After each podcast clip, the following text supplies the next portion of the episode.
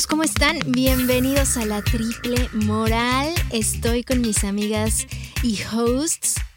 Vanessa Restrepo, Ana Victoria y yo, Gina Castellanos. Estamos súper contentas de tener la oportunidad de conectar con ustedes de esta forma. Hoy es nuestro episodio número uno quiero decirles que hemos tenido varias, varios intentos de episodio 1. bueno, fue uno nada más. Bueno, bueno, bueno.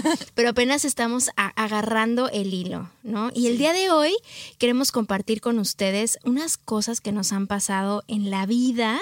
Sobre todo, todo el mundo le encanta hablar, de los éxitos, ¿no? Como que siempre es así de, güey, este, tu libro, tu película, tu novela, tu disco, o sea, sí, qué padre. Pero pues, güey, o sea, si yo supiera cómo se puede hacer ese libro, esa película, ese disco, pues voy y lo hago, ¿no? Yo quiero saber todas las cosas que han pasado antes para que sucedieran eso. O sea, ¿qué es lo que no te ha funcionado?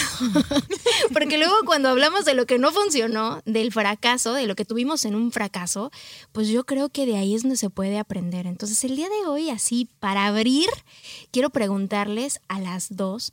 ¿Cuál ha sido su mayor fracaso? A ver, vamos punto por punto. Creo que, que abra Ana Victoria. Ay, por, Dios, por Dios, por Dios. Eh, muy directamente relacionado a la música, en mi sueño musical.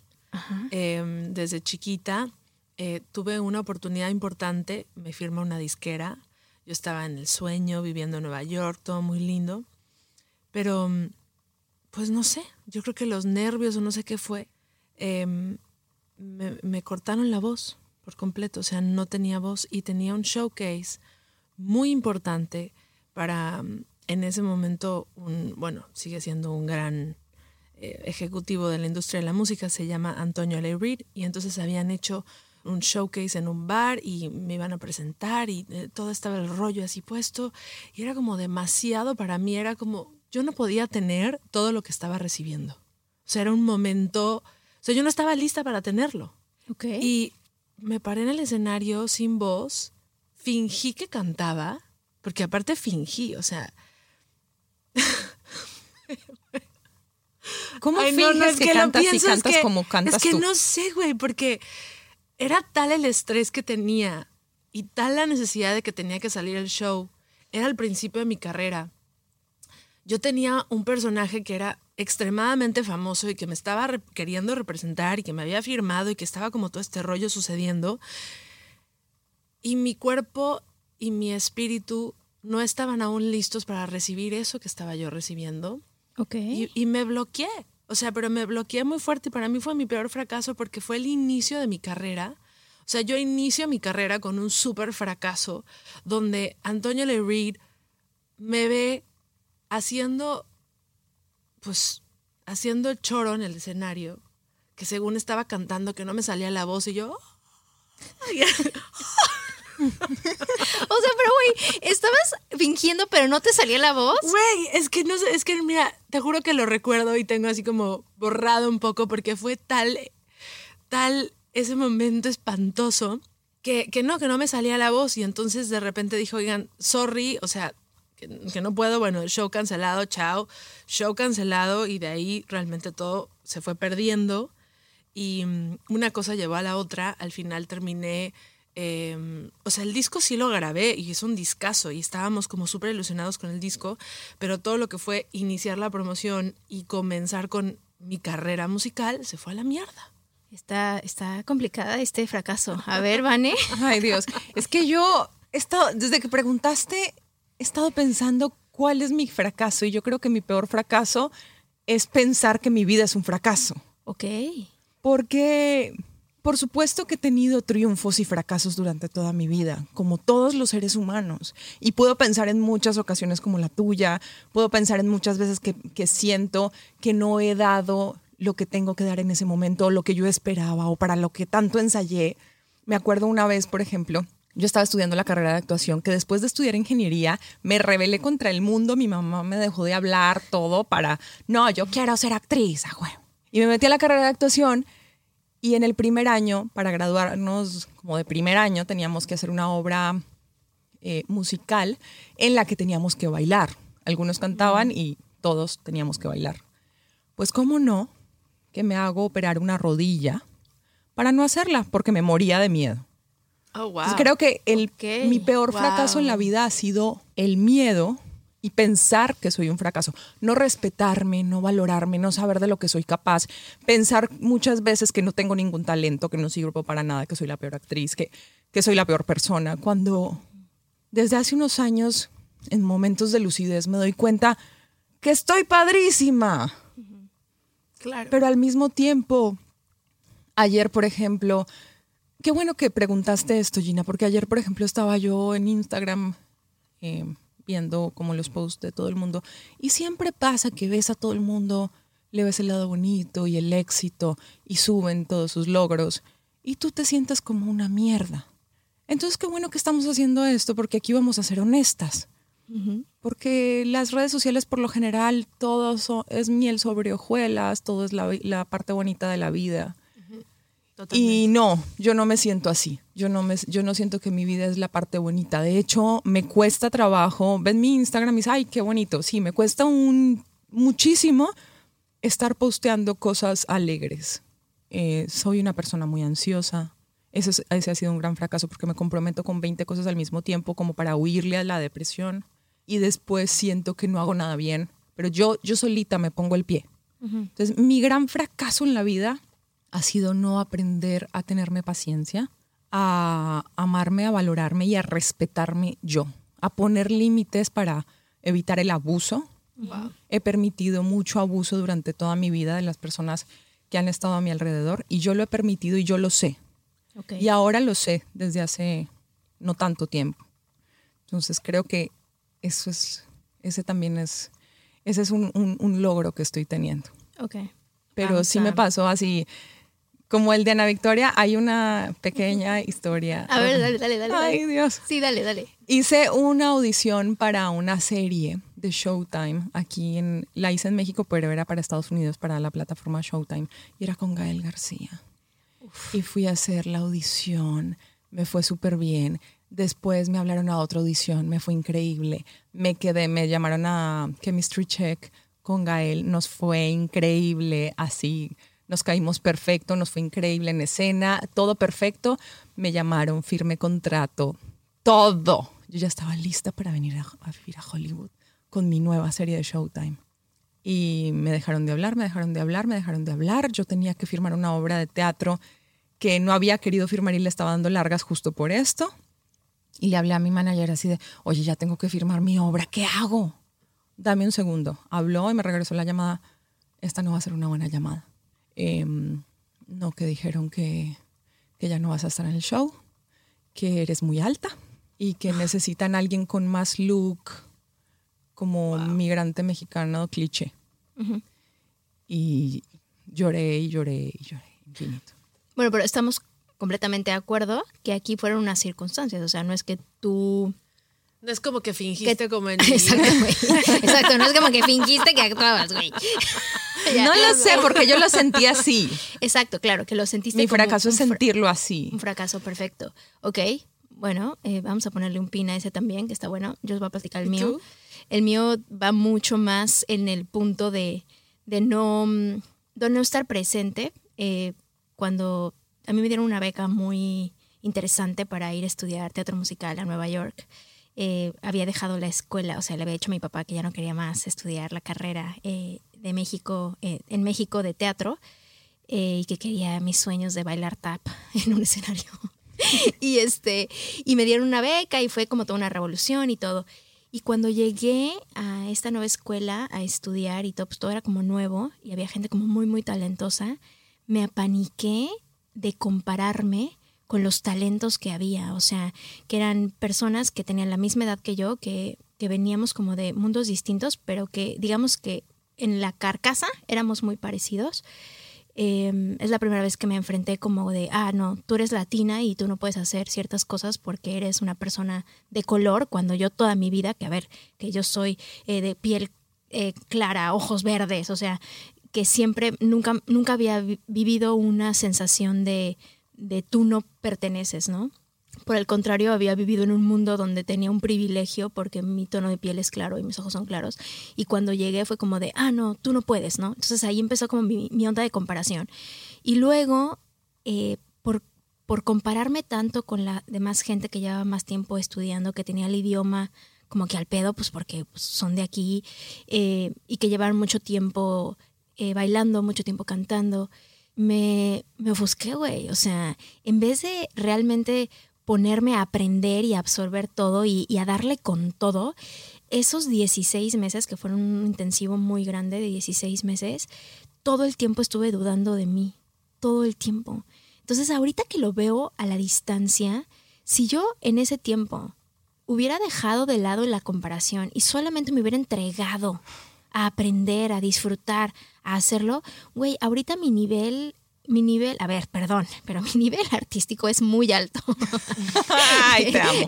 o sea, porque sí, pero que siento que si esos años los hubiera enfocado a darme, a abrazar el, el entrenamiento, a ponerme en la situación de aprender, que ese es un punto no supe aprender en ese tiempo. En ese tiempo estaba lidiando, claro que también eran, mis 20, entonces también, a ver, que eh, denme chance, porque en los 20 como que siento que no tienes idea de nada, güey. Si ahorita me dijeran, regresa a tus 20, ni de pedo, güey. Estaba yo por todos lados, como que no ubicaba bien quién, quién era, qué quería, por qué quería lo que quería. O sea, entonces siento que eso es lo que, mi, mi gran fracaso fueron que esos 16 meses, lejos de poder abrazar todo esto em, se vio reflejado al final de ese intensivo, hacia un showcase para managers y para talentos y así, ¿no? Entonces, todos los que sí abrazaron esa, pues esa ráfaga de aprendizaje y de refinamiento, de mejorar su visión eh, artística corporal, eh, de, de cantante, en fin, tuvieron un shot a eso mi showcase fue increíble. O sea, en el showcase como que brillé muchísimo. Pero como llevaba 16 meses sin pulir tanto eso, o sea, ese extra mile que no di, eh, pues no, no logré que, que nadie pudiera ver que tenía esa posibilidad. Y fue cabrón, porque fue como la primera vez que me di cuenta que fue un autosabotaje literalmente personal, ¿no? Donde ya no, ya no era de alguien más, alguien me hizo, o fue como que una, algo que pasó en las circunstancias y pues bueno, esto me pasó. No, esto me lo creé. Fue la, la primera vez que tomé una conciencia sobre los actos que había hecho y que yo misma había acabado mi tumba, ¿no?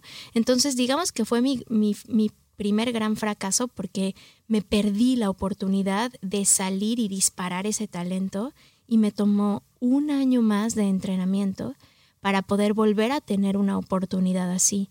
Y a veces pienso que hay dos, dos cosas. La primera que pues así a veces tiene que ser porque así es como te estás desarrollando y ese es el destino, este es el camino que tienes que, que trazar, ¿no? Y otras veces digo, ¿qué tanto pude haber tenido otras oportunidades si hubiera estado más consciente, ¿no?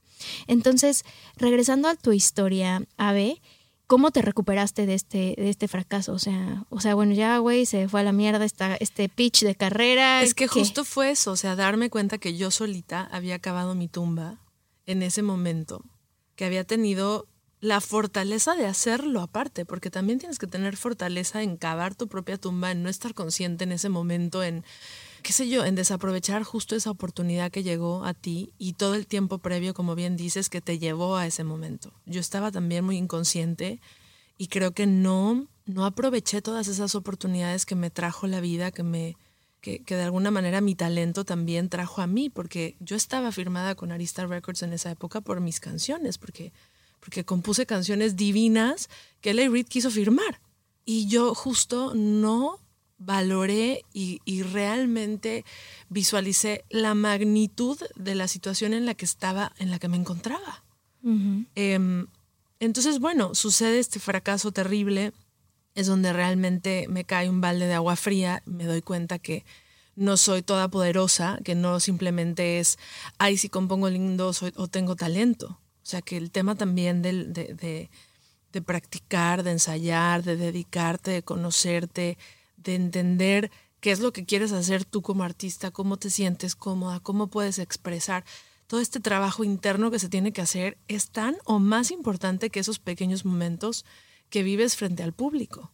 O sea, porque al final esos momentos frente al público son, son, son muy, muy cortitos, son casi efímeros, son como un sueño que vives y se desaparece. Es una energía muy elevada, pero para poder tener esa energía, el trabajo que tienes que vivir previo a es muy, muy importante. Y creo que muchos de nosotros cuando estamos jóvenes y estamos ilusionados de esos sueños, olvidamos que esa faceta de estudiar y de realmente dedicarte a ti mismo y en entenderte quién eres, es la, más importante. Ese tiempo solo que tienes que dedicarte a ti.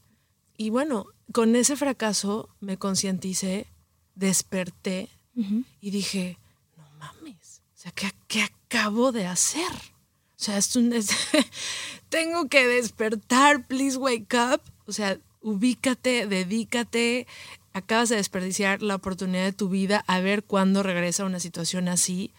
Es el día de hoy que no volvió. Han vuelto grandes oportunidades, pero de ese nivel. Okay. ¿Y tú, Vané, cómo te recuperaste de la que quieras escoger? ¿De la de la audición o de lo de, de pensar que no lo vas a lograr, que tu vida no es? Creo que está todo muy conectado. No, y creo que el, gran fracaso es el que les conté al principio, es sentirme fracasada. Y es sentir esto, sentir que no, no le dedico el tiempo suficiente, el esfuerzo suficiente a mi pasión, a mí como persona, a, a mi nutrición como ser humano, porque mi ansiedad me lleva, o el miedo de, de, no conseguir las cosas, o el miedo de no tener, o el miedo de, de la inestabilidad futura, estar pensando en el futuro, no estar en el presente o estar en el pasado, arrepintiéndome de las cosas que ya pasaron, no estar en presente, lo que me ha hecho todos estos años es justo, ay, qué difícil, es justo no dedicarme y no entender que la persona más importante en mi vida soy yo y perder el enfoque de, de que lo que no, lo único que nos regresa es el tiempo. Y que ese año que tú tuviste que invertir extra, ese año ya no lo puedes regresar.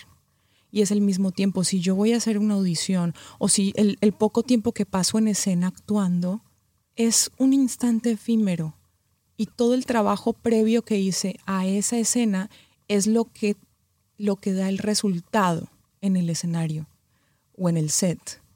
Pero cuando no hago todo ese trabajo previo, llego al set ansiosa y llego al set a hacer un mierdero horrible y después la consecuencia es que yo me siento fracasada y que yo me siento lo peor y que siento que todo el mundo me está señalando y diciendo, o sea, que todo el mundo se da cuenta que fui irresponsable con mi trabajo. Y no solamente pasa en la actuación y en el canto y, y en las artes, pasa todo el tiempo, nos olvidamos de nosotros por la necesidad de tener dinero, de tener comodidades, de, estar afuera. Y que aparte nada de esas comodidades llegan si no le dedicaste al principio ese tiempo a ti mismo para poder tener esas comodidades, ¿no? Qué difícil. Me parece muy interesante que las tres escogimos una, un fracaso o una anécdota de fracaso sobre una línea profesional. Como que siempre pensamos que el fracaso o el éxito, fíjate, en el, en el coeficiente intelectual o en nuestro colectivo de tres mujeres, ¿no? que tiene que ver específicamente con la profesión. Y eso es algo interesante de observar porque en mi punto de vista, mi mayor fracaso, o sea, si ahorita lo, lo pongo como, como así, ha sido no voltearme a ver a mí misma en todas estas experiencias, buenas o malas, ¿no? Y algo en lo que he puesto mi atención últimamente es en olvidar ciertas cosas que ya no me suman. Por ejemplo, olvidar y dejar de contarme la historia en mi cabeza de cómo algo pudo haber sido o cómo algo puede ser, porque en realidad pues no vas a ningún lado, ¿no? Y para mí el, el éxito ha radicado en estos últimos años en siempre hacer un momento de, conectar otra vez conmigo. Entonces ya realmente no importa qué talla es, son mis jeans o cuánto peso o cuánto dinero tengo en la cuenta o qué bien tengo profesional, ¿no? ¿Qué título profesional tengo?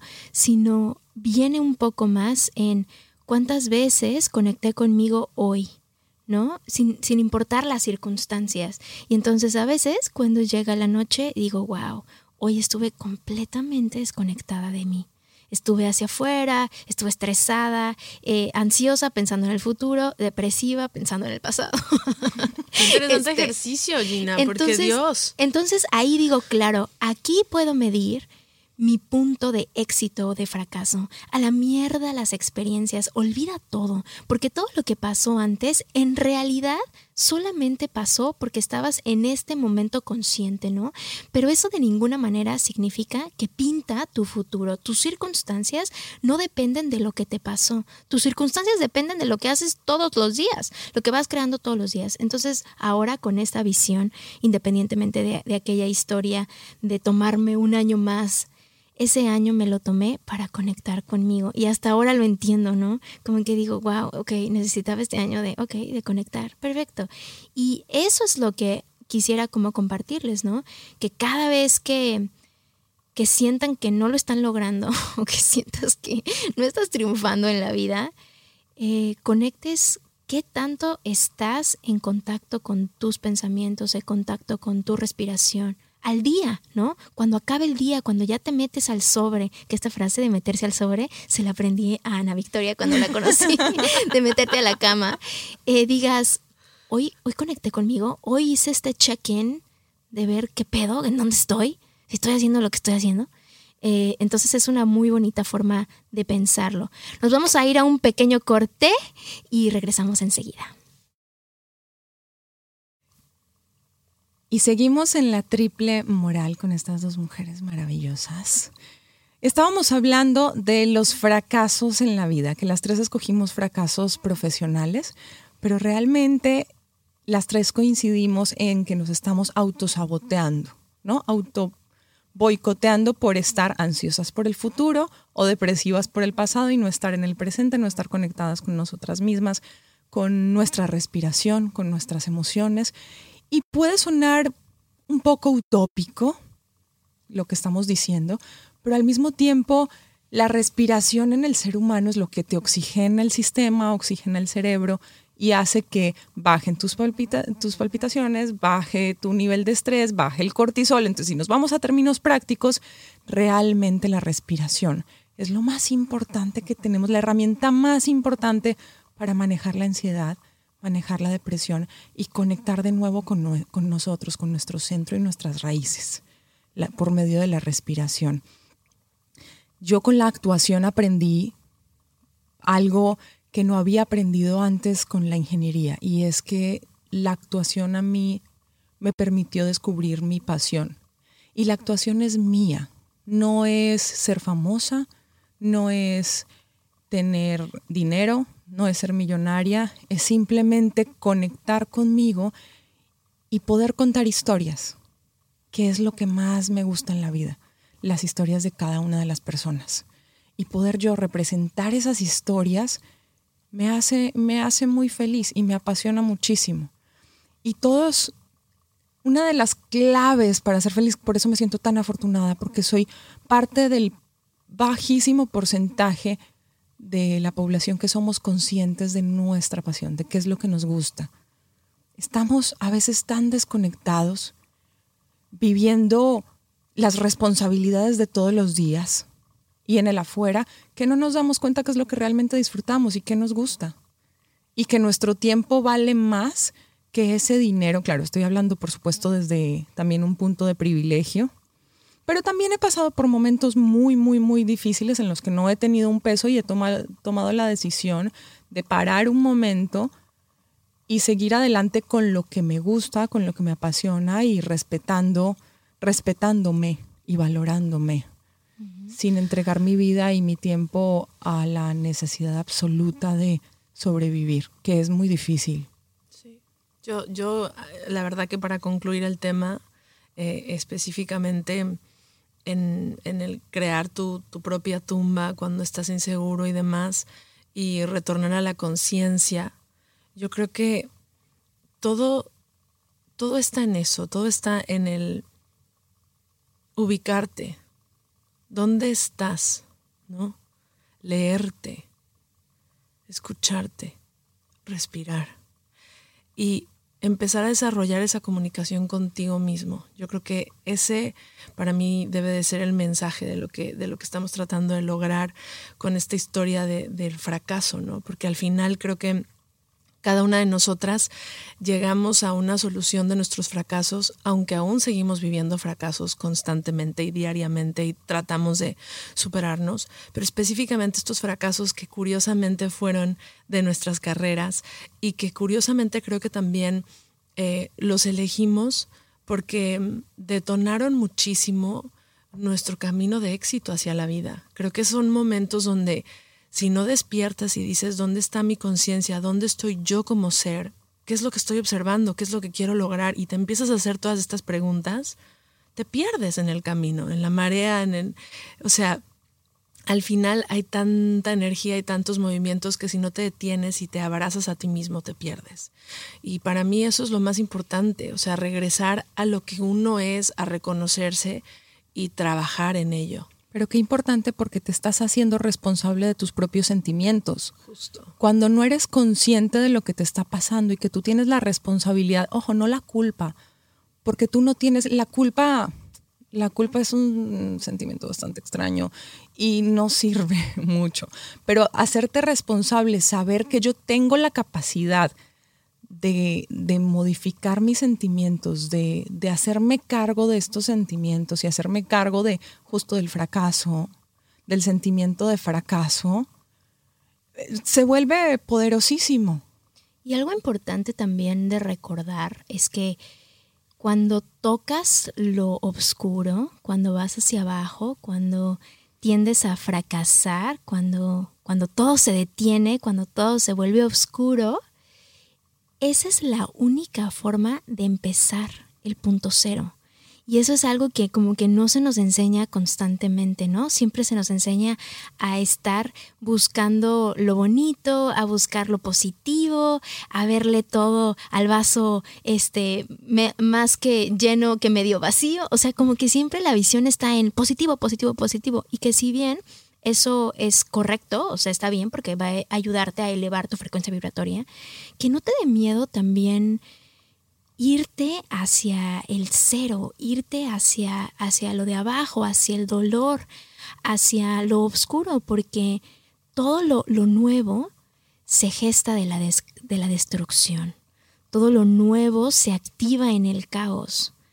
Eh, se tiene que romper paradigmas, tiene que haber dolor para que pueda emerger y crecer algo nuevo, ¿no? Entonces, ahora que yo estoy como abrazando más el dolor, sentándome más en esas emociones que son incómodas, en esos momentos que son de alguna forma no tan placenteros, he entendido cuántas veces me he alejado del dolor y que cada vez que decidí alejarme de ese dolor me evitó crecer o me evitó conocerme, ¿no?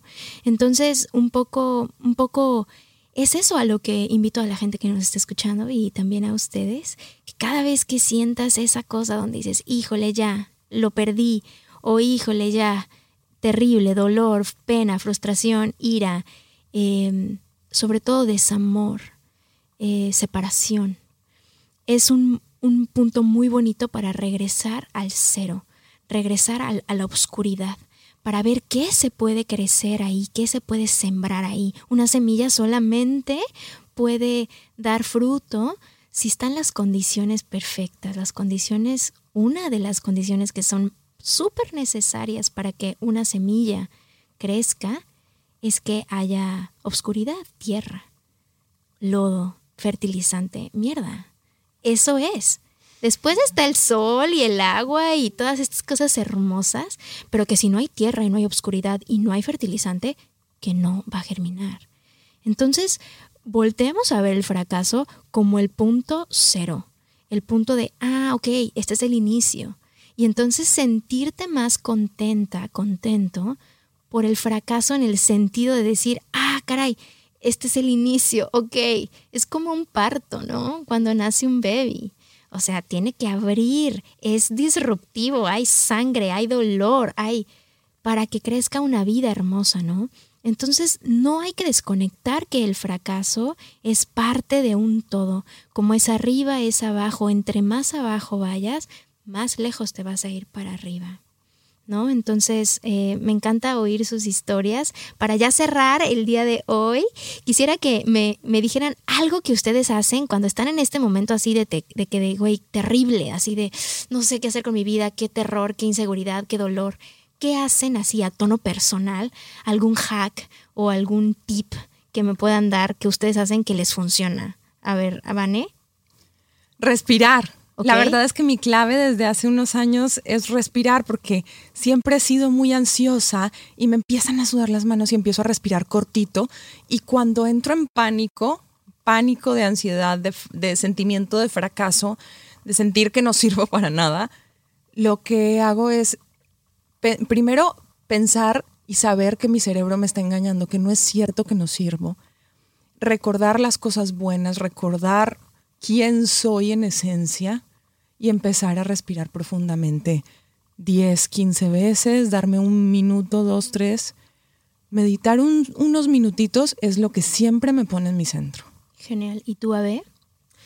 Yo todo lo contrario. De hecho, yo me pongo más activa, pero en, en, departamentos que tengan que ver con em, mover cosas físicas, literal. O sea, cuando estoy muy abrumada emocionalmente, no nada más por un fracaso en general, mi terapia es acomodar. Em, o, no sé, de pronto me voy al closet y empiezo a reacomodar y reestructurar, o si estoy en un escritorio y siento que hay desorden en mis cosas, me dedico a limpiar, o sea, me dedico a, a poner las cosas en un lugar que me gusten, si siento que está sucio, limpio, me encanta limpiar. Si de pronto en mi casa no tengo realmente ningún ciclo que acomodar o, arreglar, que si siento que en mi casa no tengo ya nada más, o sea, aún no tengo una tarea que, hacer, que me desconecte un poco de ese chip de abrume, eh, me gusta conectar con las plantas, me gusta salir al jardín, eh, riego, em, me paso un momento ahí mirándoles, las plantas te dan muchísimo eh, cuando las riegas te responden, te hablan, te agradecen y te empiezas a perder y empieza este rollo donde ellas te empiezan a recordar lo que eres o, el acomodar las cosas físicas te empiezas a, encontrar, a recordar lo que eres y de pronto puedes otra vez tomar control sobre tu universo espiritual. Porque a veces siento que el abrume espiritual em, eh, está relacionado con el a veces no tocar el mundo físico en el que estamos. Y ese mundo físico también, pues es un juego en el que vivimos y, te ayuda muchísimo a, meter, a, meter primera, a, sentar, a tener paz. 100%. Yo en mi caso, como que mm, cuando estoy así, en un momento donde nada funciona, donde qué estrés y qué dolor y qué pesar este momento, eh, me concentro en lo que sí hay. Eh, esto es una práctica que tengo ya mucho tiempo haciendo, que es la práctica del agradecimiento. Eh, me conecto tal cual lo que hay en este momento, lo que sí funciona, ¿no? Veo mi entorno, por ejemplo, observo, por ejemplo, la casa en la que estoy o el espacio en el que estoy, mi departamento. Observo cosas simples, como el color de las paredes, mis muebles, si tengo frutas, si tengo flores, eh, el arte que tengo ahí, la ropa que traigo puesta, eh, tengo un animalito, observo mi animal, como que observo todo lo que sí hay, lo que sí existe y lo que sí está funcionando en este momento, porque muchas veces solamente estamos cicladas en el vortex de la negatividad de esta cosa que sucedió, de esta historia que según tú va, a ser como el acabose de tu vida. Y en realidad es solo un momento, es una ola que llega, you ride the wave and you let it go. Y creo que a mí lo que me funciona es eso, o sea, hacer una práctica de conectar al toque con lo que sí hay, con lo que sí tengo. Y cuando observo eso que sí hay, que sí tengo, cosas que generalmente das por hecho, que tienes la posibilidad de tener internet, que, que tienes un sillón donde sentarte, un techo, abres el refri, hay comida, tienes agua, Quizá manifestaste una relación, quizá tienes una mascota, quizá estás en una ciudad que te gusta, en un departamento que en algún punto de tu vida, esas cosas que tienes ahorita, las deseabas con todo tu amor. y con todo tu cariño. Y como ya están manifestadas, o manifiestas, no sé cómo se diga, híjole, fatal, em, ya las olvidas, ¿no? Y es como, no, o sea, hay, esas cosas tienen tu propia energía, porque esa es una, ese es el manifiesto de una decisión que tomaste previa. Entonces, si puedes volver a conectar con lo que sí hay, con lo que sí funciona, con lo que sí tienes, es mucho más fácil distanciarte de la emoción o de la sensación que este fracaso o esta historia que no tuvo el éxito que tú esperabas o que no tuvo el outcome que tú esperabas, el resultado, la puedas ver desde otra óptica. Y algo que, que siempre pasa es que, pues claro, al hacer eso, activas el agradecimiento. Y como por arte de magia, porque lo activas al toque, tienes la posibilidad de ver en este fracaso o en esta historia eh, que tiene un resultado incómodo, ver el por qué. Es súper importante y es súper revelador. Entonces, pues bueno, yo, yo les comparto esto del agradecimiento, les compartimos esto del acomodo, esto de la respiración que funciona bastante. Ya para irnos, Vane, rápidamente, ¿cuál es tu background? ¿Quién eres? ¿Qué haces? ¿Y redes sociales? Bueno, yo soy Vanessa Restrepo Monsalves, el apellido de mi mamá, mi mamita linda. Yo soy colombiana, viví 13 años en México, ahora vivo en Los Ángeles hace un año justo, llegué y empezó la pandemia. Estudié ingeniería electrónica cinco semestres y de ahí hubo un problema, se metió la guerrilla y no sé qué a la universidad. Y me fui a otra universidad, homologué todo y seguí con ingeniería industrial. Después de ocho años regresé y ahorita estoy terminando mi tesis. Luego estudié, me fui a estudiar eh, la carrera de actuación y a eso me dedico. Ahora soy, soy actriz. Desde que me gradué he sido conductora también. Y mm, es, ese, esa es mi parte profesional. Soy, me encantan los animales, me encanta la naturaleza. Crecí yendo a la selva muchísimo. Soy muy, muy aventurera. Me, me encanta comer. Es mi, mi pecado capital es la gula. Esta soy yo. ¿Y dónde te puede encontrar la gente? Instagram arroba vanerrestre. Facebook arroba vanerrestre 1, igual en Twitter arroba vanerrestre y en TikTok igual arroba vanerrestre. Uh. ¿Y tú, Ana?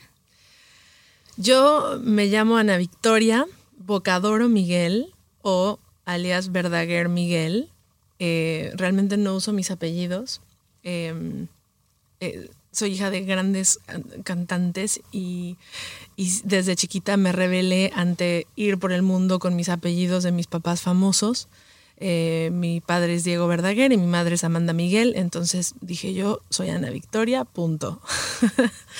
Em, nací en Los Ángeles, em, crecí en la Ciudad de México, ahí estudié, años después eh, me fui a vivir a Nueva York, Em, em, me metí en la música de lleno, empecé a componer, empecé a producir em, y una historia me llevó a la otra. De ahí empecé a, trabajar con, con, grandes artistas y productores y demás y cuando me quise acordar, pues ya me dedicaba de 100 a la música y eso ha sido mi vida desde entonces. Regresé a México por un periodo o periodos a menudo porque cuando producía discos en México es donde principalmente hacía promoción o hago promoción y, tengo mi hogar y tengo mi familia y tengo la mayoría de mis amigos, entonces salto entre México y Los Ángeles muchísimo. Y hace como siete años regresé a Los Ángeles a vivir ya full time, me enamoré, eh, me casé con un gringo y, y, aquí estoy, vivo en la ciudad de Pasadena, eh, soy una mujer la verdad que muy feliz dentro de todo. Em, muy agradecida de compartir este momento, este hoy aquí ahora con ustedes, con los que nos están escuchando, porque creo que es el inicio de una mancuerna de mujeres que nos hemos encontrado en la galaxia de las emociones y es muy especial lo que se siente estar aquí. Yo creo que el público lo debe estar sintiendo escuchándonos.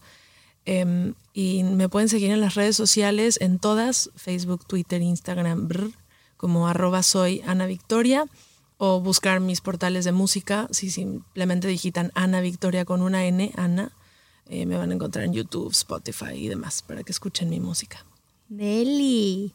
Y yo soy Gina Castellanos, soy mujer antes que cualquier cosa, porque no me gustan las etiquetas eh, de que soy actriz o conductora o creadora de contenido o, productora, escritora, en fin, hago muchísimas cosas. Em, mexicana del Distrito Federal, mi papá es oaxaqueño, mi mamá chilanguita, eh, muy conectada a, mis raíces mexicanas. Em, toda mi vida he sido actriz de teatro musical, tengo mucho, muchos años eh, haciéndole a la cantada y a la actuada al mismo tiempo. Em, viví casi 10 años en Nueva York, ahí pues estudié la carrera de teatro musical y pues pude realmente echarme mis pininos en el mundo de la meca del teatro musical. Ahora regresé a México también un tiempo y ahora estamos aquí en Los Ángeles, yo y mi esposo. Eh, la verdad aquí en Los Ángeles vine a perseguir la carrera como screenwriter, eh, guionista y, y, desarrolladora de pelis y de series de televisión, que eso es en lo que más me estoy enfocando ahora. Pero tengo un proyecto increíble que se llama Yo Mujer, que básicamente habita en educación para mujeres latinas a través del entretenimiento, es realmente donde vive mi pasión eh, y justamente tenemos muchos temas de este tipo, ¿no? Abrir nuestro corazón, abrir de lo que sentimos, eh, me gusta mucho hablar de sexualidad. Eh, tengo una historia muy, muy bonita de sexualidad que quiero compartir con ustedes y desde ahí empecé a crear muchos círculos de mujeres para poder traer información que viene desde nuestra propia sexualidad y de nuestra de cómo creamos nosotras como divinidades para poder manifestar no nada más una vida bonita y un trabajo bonito, pero una relación sólida contigo misma, ¿no? Porque el día que nos muramos, las tres, la única persona que va a estar contigo en tu deathbed, quien va a tomar tu último aliento contigo, eres tú misma. Y esa es la relación en la que a mí me interesa que, que en estas conversaciones que vamos a tener le echemos más, más eh, visión, ¿no? Porque siempre hay como una desconexión. Yo ahí cuando escuchaba cosas como de, es que el amor propio o tú eres el amor de tu vida, güey, a mí como que se me regresaba poquito así el vómito. Decía, güey, ¿qué, qué cursilería es esto, güey, qué chisi, güey, cállate. Quería darle un golpe a la señora que me dijera eso. Pero más y más me he dado cuenta que mm, sí soy el amor de mi vida en el sentido de que estoy conmigo todo el tiempo. Eh, si no me quiero, si no me respeto, si no me hablo chido, ¿te imaginas estar todo el tiempo con alguien que me caga? Entonces como que he encontrado un montón de herramientas que sirven para conectar, un montón de, formas de pensar, visiones, eh, información, conciencia, ¿no? Que a ver, que no es que estamos descubriendo el hilo negro, simple y sencillamente te lo recuerdo, ¿no? Entonces, me encanta tener este espacio con ustedes, me encanta que podamos llegar a más mujeres con estas historias, porque tu historia vale, de donde tú vienes, lo que te ha pasado, vale, vale muchísimo. Y tú nunca sabes cuándo esa historia también puede tocar el corazón de otro y pueda realmente activar lo que le hace falta. Entonces, espero que les haya gustado este show. A mí me pueden encontrar como arroba llena castellanos-bajo. Eh, realmente solo uso Instagram. Ay, perdón. Es que me chocan las redes sociales, pero Instagram ahí, arroba llena castellanos-bajo. O en Spotify tengo otro podcast que se llama Yo Mujer, que también se pueden dar una vueltita por ahí. Eh, en fin, eh, esta es la triple moral. Tres morales distintas, tres mujeres muy distintas, pero que se encuentran en el mismo lugar. Gracias, gracias por venir. Gracias, les queremos mucho. Nos vemos la próxima semana en La Triple Moral.